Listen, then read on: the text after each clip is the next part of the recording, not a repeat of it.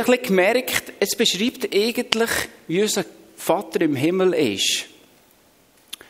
Ähm, jeder hat auch einmal ein, ein Erlebnis gehabt mit dem Wort, mit der Güte. Die einen kennen es, wie es Sanji schon zitiert hat, aus dem Lied heraus. Ähm, andere bekommen es vielleicht zu hören oder sagen es, wenn sie irgendetwas bekommen haben. Andere kennen es irgendwie vielleicht von Großmutter und wissen nicht genau, was es bedeutet, das alte Wort Güte. Und darum habe ich gedacht, ähm, ist es vielleicht wichtig für, für heute Morgen, dass wir wie mal das Wort neu füllen, dass wir ein alle vom Gleichen reden. Ähm, früher hat man zum Beispiel eine andere Person gefragt, wenn man das Wort nicht verstanden hat, oder ähm, man hat den Duden vorgenommen. Ich habe auch noch gegoogelt, das kann man heute auch wunderbar machen. Und es ist etwa überall das Gleiche rausgekommen. Also es gibt da keine neue Erkenntnis. Und ich werde Ihnen jetzt hier mal etwas aufzeichnen, schreiben. Ähm, es heisst, ich muss da auf meine Vorlage specken. Es heisst, es ist eine freundliche,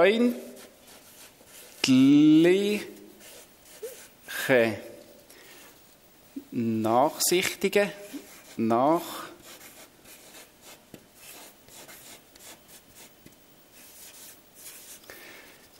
freundliche, nachsichtige Einstellung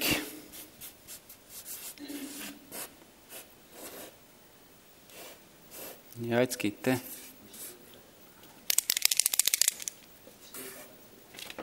Yes. Wunderbar.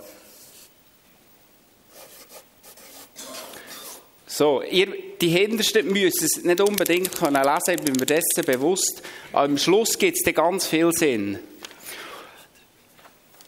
Es ist also eine freundliche, nachsichtige Einstellung gegenüber jemandem. Schreiben wir mal hier gegenüber, ja, das ist irgendwo hier, hä? Jemanden.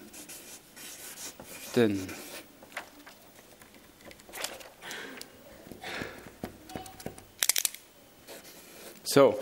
Und nachher schreibe ich hier vielleicht mal noch so ein bisschen ähm, Synonym auf für die Güte. Das haben wir jetzt mal ähm, Freundlichkeit. Ich muss mal da Schreiber wechseln für die Synonyme. Freundlich. Freundliche, Freundlichkeit. Das ist zum Beispiel Gutmütigkeit. Dann können wir, da noch, können wir mal hier noch Sanftmut herschreiben. Dann Barmherzigkeit ist auch eins.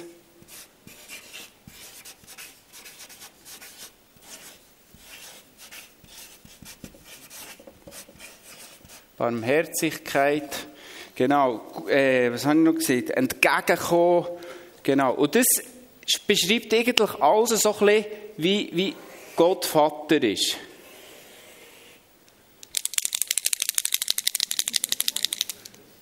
Geschüttelt und nicht gerührt. So, machen wir mal einen Kreis oder etwas Ähnliches und schreiben hier, das beschreibt eigentlich unseren Vater im Himmel. He? Und dann haben wir gesehen, das ist eine freundliche, nachsichtige Einstellung gegenüber jemandem. Also wir sollen eigentlich so sein gegenüber, ähm, ich schreibe jetzt da mal auf, ähm, mit Tenniskollegen, der Afrim. Ähm, ihm gegenüber soll ich freundlich sein, wenn ich verliere. ähm, dann, das ist nicht immer einfach, aber ich verliere zum Glück nicht viel. Dann ähm, wir, schreiben wir da zum Beispiel jemandem, wo es mir sehr einfach fällt, so zu sein. Das ist, ähm, sagen wir mal, Aaron, sehr ein guter Freund von mir. Nachher, ähm, Nadia, das ist jemand, der mit mir im, bei uns in der Schreinerei arbeitet, ist im Büro und wenn sie schon nur das Maul auftut, zieht sich irgendwie die Freundlichkeit bei mir zurück. Also da habe ich sehr Mühe, mit der freundlich zu sein. Ich habe jetzt angefangen und gesagt, Jesus, ich brauche wirklich deine Hilfe. Das kann so nicht weitergehen. Und beten für sie. Das ist so mein erster Schritt. Ähm so, schreiben wir hier noch die Nadia. Und das hier gibt wieder irgendwie so einen Kreis. He? Hätte jetzt ein bisschen grösser machen können. Aber anyway. Noch ein bisschen shaken. So. Ja, ja. Ich könnte es noch gut vorstellen.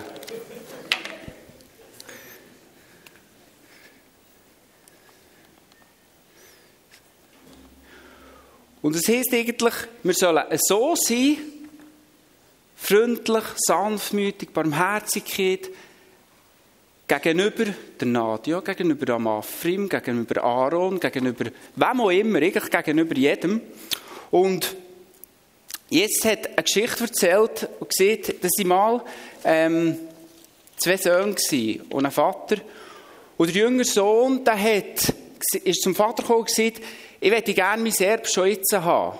Und äh, der Vater ist auf die Bett eingegangen, hat ihm das gegeben, hat sein Erbe aufgeteilt unter den beiden Söhnen, jedem so viel gegeben, wie ihm ist zugesprochen war.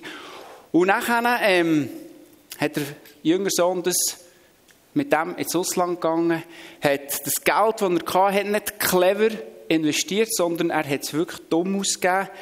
Und ihm ist, ihm auch schnell das Geld ausgegangen. Er ist, äh, dann müssen Säue hüten, nicht mal zu essen gehabt. Und, dem Zeit, und zu dem, wo er an diesem Punkt war, hat er gemerkt, als ich beim Vater war, ähm, dann habe ich jeden Tag zu essen gehabt. Da ist es mir irgendwie recht gut gegangen. Und jetzt kann ich nicht einmal etwas bekommen, das Zäune, Zäune bekommen. Und hat gedacht, also ich mache einen Plan, ich gehe zum Vater heim, das ist die einzige Lösung, die ich habe, und sage, hey, es tut mir leid, ich habe gegen dich und gegen den Himmel gesündigt. Darf ich wieder zu dir kommen, als Knecht arbeiten? Und der Vater hat ihn aufgenommen, hat ihn in den Arm genommen, neue Kleider gegeben. Und der ältere Sohn, war draussen auf dem Feld, gewesen, am Arbeiten. Und ist dann zurückgekommen und da war ein Fest im Gang gewesen. und hat seine Knechte, die Knechte, die anderen gefragt, hey, was, was, ist, was ist eigentlich hier im Gang? Warum weiß ich nicht von diesem Fest? Und dann die sind ihm gesagt, hey, die Brütsch ist endlich wieder zurückgekommen. Der verlorene Brütsch, wo wir nicht gewusst haben, wo er ist, wie es ihm geht, ist wohlbehalten wieder da gekommen. Der Vater hat das gemästete Kälbchen für ihn genommen. Jetzt machen wir ein richtiges Fest, hat der Vater gesehen. Und der ältere Sohn, der ist verrückt worden. Obwohl eigentlich sein Brütchen ist zurückgekommen. Und hat der Vater angeklagt und gesagt, hey, du hast mir nicht mal, mal einen Bock gegeben, nie hast du mir etwas gegeben. Und der Vater hat dann gesagt, er aber sprach zu ihm, mein Sohn, du bist alle Zeit bei mir und alles, was mein ist, das ist dein. Und jetzt hat die Geschichte zu den Pharisäern und zu den Schriftgelehrten erzählt, also es sind zu denen, wo, wo die Bibel, das Wort Gottes sehr gut kennt. Und Jesus hat mit der Geschichte aufzeigen, dass die, die Jüng, der jüngere Sohn, das ist ein Symbol für die Sünder und für die Zöllner gewesen. Und der ältere Sohn quasi eben für die Pharisäer und die Schriftgelehrten. Und der Vater, logischerweise für den Vater im Himmel. Und wir schauen jetzt mal die, die drei Personen ein bisschen genauer an. Ich glaube, die haben uns etwas zu sagen. Und da haben wir zum ersten Mal den jüngeren Sohn. Der hat, müssen sich mal vorstellen, noch wo der Vater gelebt hat, hat der gefragt, darf ich schon mein Erbe haben? Also das ist sehr egoistisch, sehr egoistische Bitte von dem gewesen und sehr herzlos, wenn ihr euch das vorstellt. Und weil er das Geld dumm hat ausgegeben, ist sie mal schnell ausgegangen. Und erst, als sie miserabel ist gegangen, erst, als er wirklich am Tiefpunkt war, hat er wie gemerkt, ah, beim Vater war es eigentlich besser. Gewesen. Und dann ist er zurück zum Vater, für als Knecht Taglöhner bei ihm zu arbeiten. Und er hat Buß da und hat sich nämlich sich wertvoll genug gefühlt, für Sohn zu sein. Gesagt, sag du mir nicht Sohn, sondern ich bin einfach hier als die Knecht. Ich bin zufrieden, wenn ich einfach hier ein bisschen sein kann und für die, und für die Hof arbeiten der ältere Sohn, der war fleissig, der ist, lesen wir, der war aussen auf dem Feld am Arbeiten. Und als er zurückgekommen hat er gehört, ah, es ist ein Fest im Gang. Und jetzt das Gefühl, er war schon ein bisschen betriebsblind würde man jetzt vielleicht heute sagen. Er hat sein Reichtum, das er irgendwie hatte, drin gelebt hat, gar nicht mehr so richtig gesehen. Und er hat sich wie im Kreis bewegen. Er war beim Vater, gewesen, aber hat nur noch gewerkt. Also, du siehst, hier, nehmen wir jetzt hier, gehen wir zu der Grafik, der war einfach beim Vater, gewesen. der hat die Freundlichkeit vom Vater, die Sanftmut. Der war hier gewesen und hat sich hier immer schön bewegt um den Vater um. Und hat wieder den Reichtum, den er da hatte beim Vater, hat er gar nicht gesehen. Und ist sich das so nicht bewusst gewesen. Und er hat auch, glaube ich, auch niemand teilhaben, eigentlich schon an seinem Erbe. Und ich glaube, das ist etwas, was wir, was wir können aus dieser Geschichte, dass wenn wir Güte, das, was wir haben von dem Vater im Himmel, wenn wir das nicht teilen, dann werden wir verbittert, wie der, so wie der ältere Sohn. Und dann fangen wir uns an, mit Kreis drehen. Und er hat dem Vater Vorwürfe gemacht, nicht einmal etwas hast du mir gegeben. Ich hätte doch so gerne mal mit meinen Freunden, ich habe schon nur ein kleines Böckchen gemetzelt und mal ein bisschen schön. Und nicht einmal das hast du mir gegeben. Und ja, das ist jetzt der falsche. Und dann hat der Vater wieder gesagt, hey, Sohn, du bist immer bei mir gewesen. Du bist immer, du weißt nicht, weißt, was das bedeutet. Alles, was mir ist, ist dir. Der ältere Sohn hat ja eigentlich schon alles gehabt, weil das Erbe war aufgeteilt.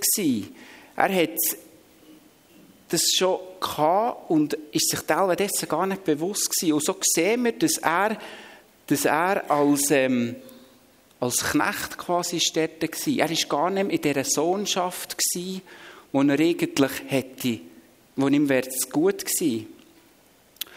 Und wenn wir den Vater in der Geschichte angucken, dann sehen wir, dass es quasi unser Vater im Himmel ist. Da sehen wir das Grenzenlose, was unser Vater im Himmel ist. Da sehen wir den, den Vater, der, der Ausschau hält nach seinem Sohn, nach seinen Töchtern und sich danach sehnt und sagt, hey, kommt zurück zu mir, kommt zurück, ich warte auf euch. Ich werde dich neu einkleiden. Zieh die stinkigen Kleider ab. Guck, ich habe hier ein neues, ein neues Kuttel, das du anlegen darfst. Und er will uns wieder Anteil haben an seinem, an seinem Reichtum. Und sagt, hey, alles, was mir ist, das ist auch dir. Ich glaube, es ist so ein gutes Bild für, die, für wirklich die Grenzenlosigkeit, die unser Vater im Himmel hat. Wenn wir die Geschichte zeigt uns noch nicht ganz die Lösung, sagen jetzt mal, wie wir mit, mit der Güte sollen umgehen wie, wie wir mit dem Reichtum, mit dem, was der Vater alles hat, wie wir mit dem sollen umgehen Und es zeigt uns zwar, dass wir als, als Söhne und als Töchter sollen sein beim Vater, aber noch nicht ganz, wie wir damit sollen umgehen sollen. Und ich glaube, darum ist es wichtig, dass wir, dass wir immer wieder schauen, ja, was hat, wie hat es Jesus gelebt? Wie ist Jesus damit umgegangen? Ähm, ich habe das so ein vor fünf Jahren habe ich das entdecken, als ich mich mit dem Heiraten auseinandergesetzt habe. Ich eine wunderbare äh, Ehevorbereitung gehabt, bei zwei wunderbaren Menschen aus dieser Gemeinde hier. Und die immer sehr stark den Finger drauf gelegt und gesagt, was sieht denn Jesus zu dem? Und es ist schon fast so ein bisschen weit gegangen, dass es mich ja, ein bisschen geärgert hat. Und dachte, ja, immer, immer, immer. Äh, ja, aber ich merke, hey, das ist ein extrem wichtiger Schlüsselwort in den letzten Jahren. Wenn ich Sachen nicht verstehe, wie hat Jesus das gelebt? Und dann gehen wir die Bibel suchen dort und wir werden es finden. Und so bin ich auf die Situation gestoßen im Markus 6. Und es geht jetzt so ein bisschen wir gehen schnell, machen einen kleinen Schnellabriss durch, durch die paar Geschichten. Ähm, es geht mehr, dass ihr ein bisschen versteht, um einen chronologischen Ablauf von dem. Also, ähm, sonst wären wir jetzt da noch bis am Nachmittag mal dran. Und es geht mehr darum, dass ihr so ein einen zeitlichen Ablauf versteht, wie Jesus durch, durch, durch ähm, gelebt hat. Und Jesus hat, lesen wir, seine zwölf Apostel ausgesendet. Und nachher sind sie zurückgekommen und haben erzählt, was sie alles erlebt haben. Und es war eine strenge Zeit, glaube ich, für die, für, die, für die Apostel. Und Jesus hat es gemerkt, dass sie erschöpft waren, dass sie müde waren.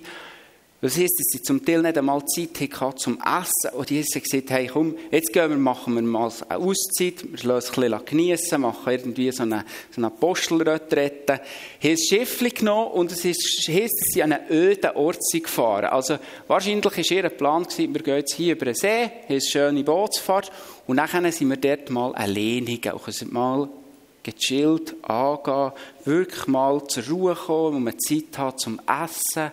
Ihr dürft wieder mal hier bei mir sein und all das Gute, Gute von mir erleben. Und wo die Volksmenge, sie sind über den See und dann hat er wie gesehen, hey, das sind schon viele, das sind schon viele da, die das irgendwie, weiß nicht wie, mitbekommen und sie auch, wo man See umgesäckelt und sie dort schon auf ihn warten. Und Jesus hat sich Zeit genommen für die, weil er hat gesehen, gesehen hey, die, wo ich die Menschen gesehen habe, das hat ausgesehen wie Schaf ohne Hirt. Also es ist ein furchtbares Bild, wenn man mal Schafherden sieht ohne Hirt, die streuen irgendwie um und denen fehlt etwas. Und Jesus hat für die auch Hirt sein, obwohl er eigentlich das nicht auf dem Radar hatte, zu diesem Zeitpunkt. Und er hat sich Zeit genommen, er hat ihnen das Reich Gottes erklärt, wie das funktioniert. Und er hat die Kranken geheilt. Und als sie nichts zu essen hatten, hat er, noch für zwei Fische und fünf Brötchen gedankt. Und so sind 5000 Männer und ihre Frauen gesatt worden.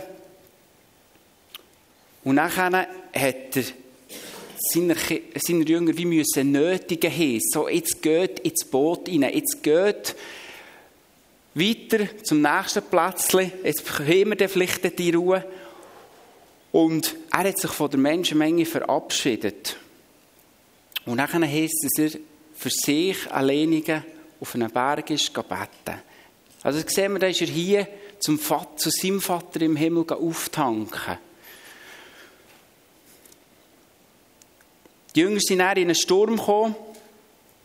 Und Jesus ist ihnen begegnet. Das ist die Geschichte, wo Petrus auf dem Wasser ist gelaufen.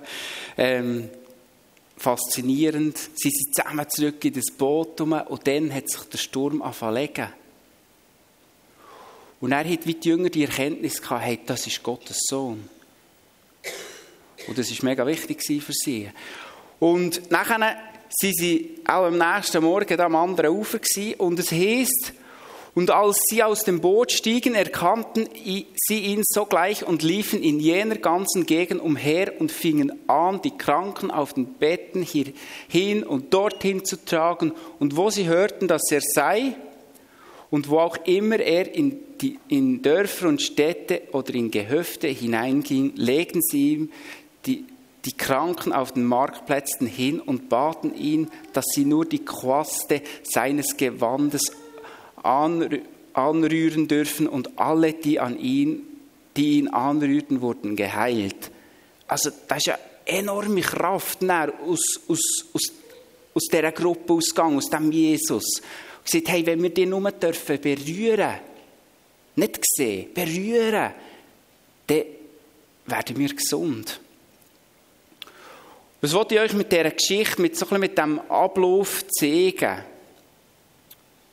Ich glaube, anhand von dieser Geschichte oder diesen paar Geschichten sehen wir, wie, wie Jesus hier unsere Grafik gelebt hat, die ihr in der hintersten Reihe oder vielleicht auch in der ersten Reihe nicht so gut könnt lesen Und wir sehen, er war bewegt von diesen vielen Leuten, wo, wo sie umgekündert wie Menschen, wie Schafe ohne Hirt. Und er hat sich Zeit genommen. Er ist zu, zu denen hier. Er war hier gewesen, bei jemandem oder eben bei allen bei allen und hat sich Zeit genommen für sie. Er hat sich da befunden, also auf der Seite, bei den Menschen. Aber er hat sich dort nicht im Kreis umgedreht, sondern er ist immer wieder zurück zum Vater, dort auftanken.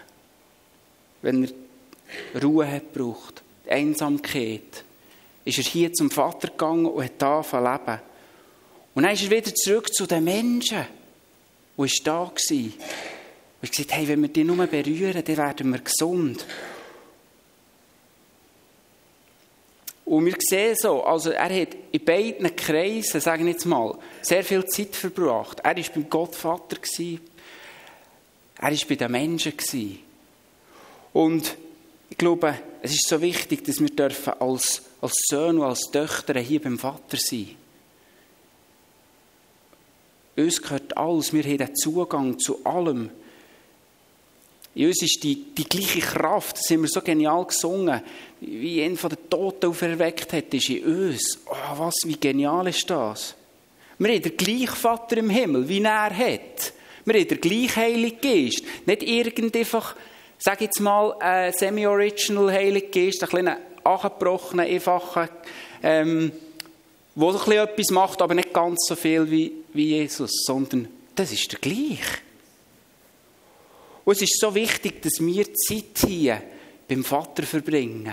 Dass wir in deiner Gegenwart, das war so ein schönes Bild, das du hast.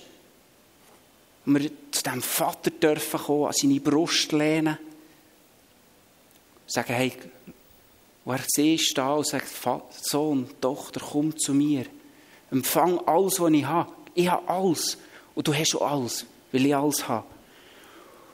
Und wir sehen im Leben von Jesus, dass er nicht nur Zeit im Gebet oder in der Synagoge verbracht hat, sondern dass er auch wie bei den Menschen war.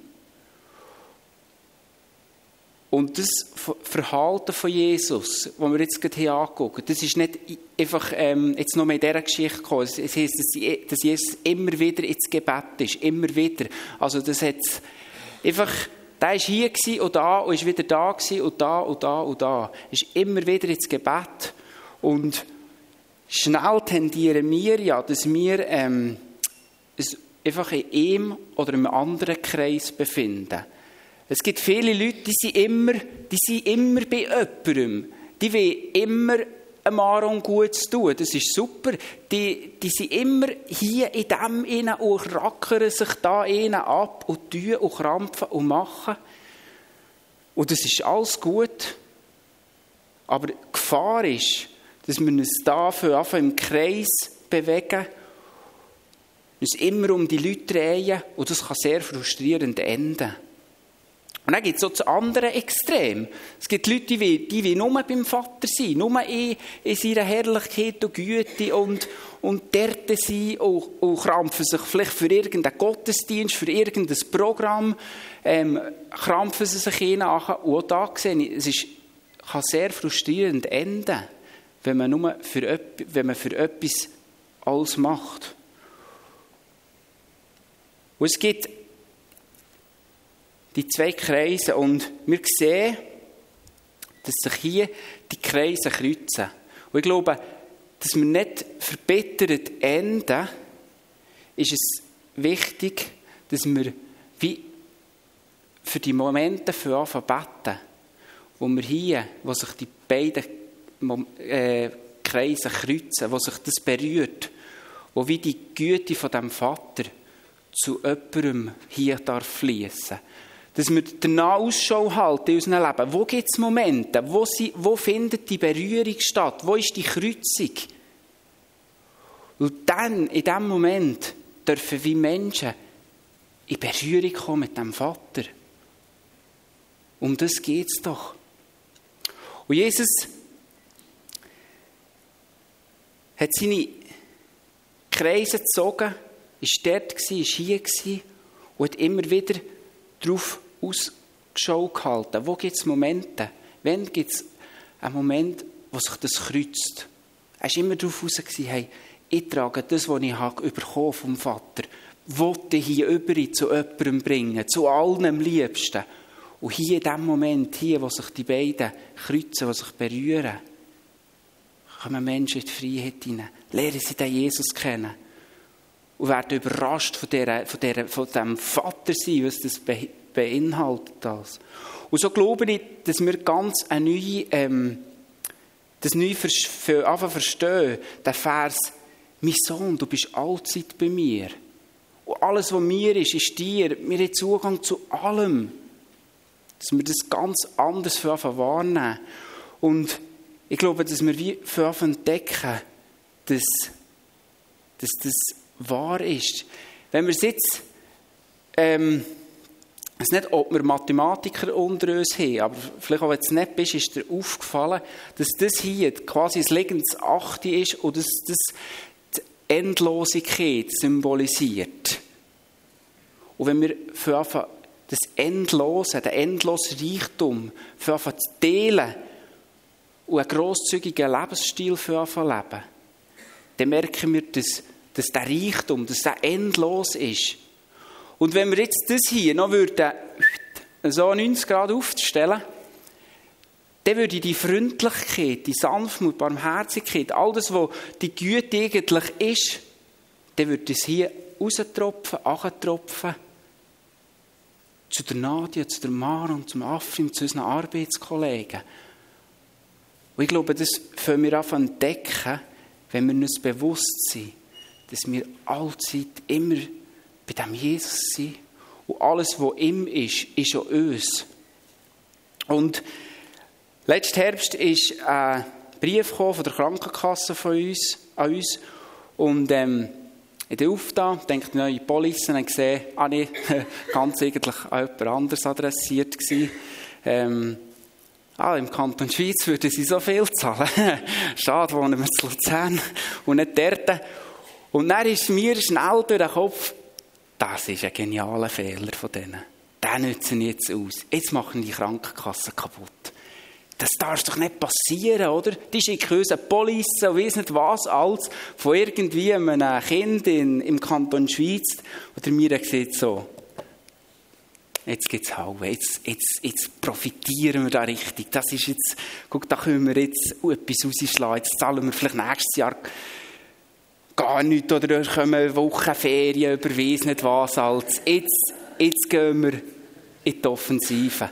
Und dann hat sie gesagt, na, Gnade vor Recht. Dann gesagt, ja, mir, jetzt hast du mich nicht falsch verstanden. Gnade vor Recht ist immer gut, aber bei der Krankenkasse, äh, da habe ich, da habe ich meine liebe Mühe, wirklich. Da fällt es mir eben um schwierig, freundlich zu sein, sanftmütig, barmherzig. Und ich habe das wie stehen, gemerkt, ich renne da an einen Felsen. Denkt, nicht aus den Emotionen heraus reagieren, mal darüber schlafen. Das ist immer gut. Ein paar Tage sind vergangen. Ich sagte, mir, guck jetzt, glaube ich, sollten wir langsam reagieren, sonst ist das zu lang her. Hat sie gesagt, nein, bitte, Gnade vor Recht. Kopf, das, nee, das, das geht doch nicht, mir. Gnade vor Recht. Nicht in dem Fall, wirklich nicht in dem Fall. Aber ich habe wie gemerkt, das ist nicht um, das ist irgendwo der Jesus in der Mitte innen, der das hat rausgelassen hat. Und ich habe auf einmal gemerkt, warte, ja, ich muss das so stehen, das ist auch irgendetwas Göttliches an dem dran. Ich bin wieder zurückgestanden und gesagt, ja also, okay. Ein paar Tage später kommt ein Brief von der Krankenkasse, Police für, die nächste, für das nächste Jahr. Ich merke, oh, wir zahlen viel weniger. Gnade vor Recht, yes, come on. Und ich glaube, wenn wir das für leben, wenn wir die, die Freundlichkeit für leben, die Sanftmut für leben, dann ist es erstens unendlich, das hört nie auf. Und wenn wir es noch aufstellen, dann tropft es durch uns zu diesen Menschen. Und ich weiß nicht, wie du dir vorkommst jetzt. Ich weiß nicht gerade, wo du stehst. Ich habe beim, beim vorbereitet, habe ich so drei Eindrücke so drei Personengruppen, die ich euch mit euch teilen möchte. Mir ist stark aufs Herz gelegt worden.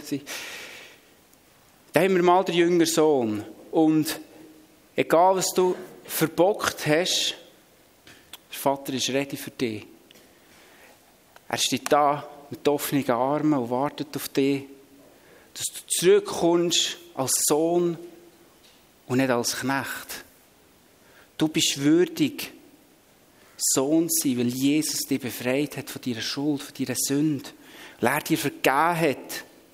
Er ist da will dich neu einkleiden. Er will dir das, das, das Kostüm, das du hast, bei den Säuen warst, wo es schlecht ist gegangen, sie ziehen dir ab. Guck, hier ist ein neues Kottel an. Frisch gemacht für dich. Das stinkige Kleid von unserer Vergangenheit, guck, das ist im tiefsten Meer. Dort, wo es nicht einmal mehr Fische gibt, was es daran stört. Das ist dort. Und das bleibt dort. Du darfst zu diesem Vater kommen und die neuen Kleider anlegen. Und sie als ein Sohn und nicht als Knecht. Dann gibt es da den älteren Sohn. der gelebt hat als, als Knecht und nicht als Sohn. Was bist du? Bist du Sohn oder bist du Knecht im Reich Gottes?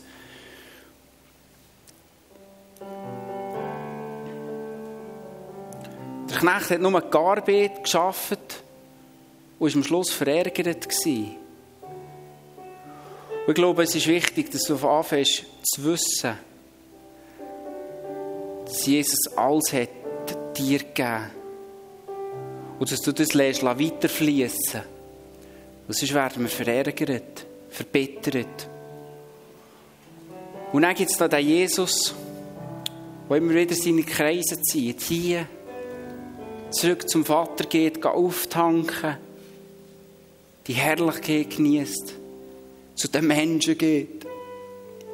Und da gibt es die Momente, wo sich das kreuzt, wo, sich, wo die Berührung stattfindet. Und ich möchte dir ermutigen, dass du anfängst, ein Leben zu leben und vielleicht auch mal zurückzuschauen, zu reflektieren und dich zu fragen, wo in meinem Leben gibt es die Momente, wo sich, wo sich das kreuzt? Wo gibt es so goldige Momente, wo ich merke, das ist der Moment, wo Menschen eine Berührung dürfen haben mit dem Jesus. Und so die Güte, so das Grenzenlose darf über ihn fließen. Und gibt es Momente, wo ich darf Leute überraschen mit, dem, mit Gottes Reichtum. Und dass es da darf zu dieser Berührung kommen. Und Jesus, wir sind da und wir lieben dich. Jesus, und wir wünschen es nicht mehr, als das, das, was in uns ist, der Jesus, der in uns ist, dass der darf sichtbar werden bei unseren Freunden, die ihn kennen. Das darf sichtbar sein durch die Freundlichkeit, dass wir dürfen sanftmütig sein, dass wir dürfen barmherzig sein, wie, wie jemand Fehler macht. Und Jesus führt uns an die, an die, an die Kreuzungen her, an die, an die Orte, wo es Berührung stattfindet, wo wir merken, Jesus, Du bist da und da findet die Berührung statt, Jesus. Danke, dass wir immer wieder in deine Gegenwart dürfen kommen, an deine Brust anlehnen und tanken. Und so beten wir darum, Jesus, dass, dass wir alle dürfen, dürfen jetzt zu dir kommen, in deine, deine Gegenwart, in deine Nähe, dass du das auffüllst und dass wir unsere Kreise dürfen überziehen. Zum Afrim, zum Aaron, zu der Nadja, Jesus. Und dass da die Berührung stattfindet mit dir, Jesus.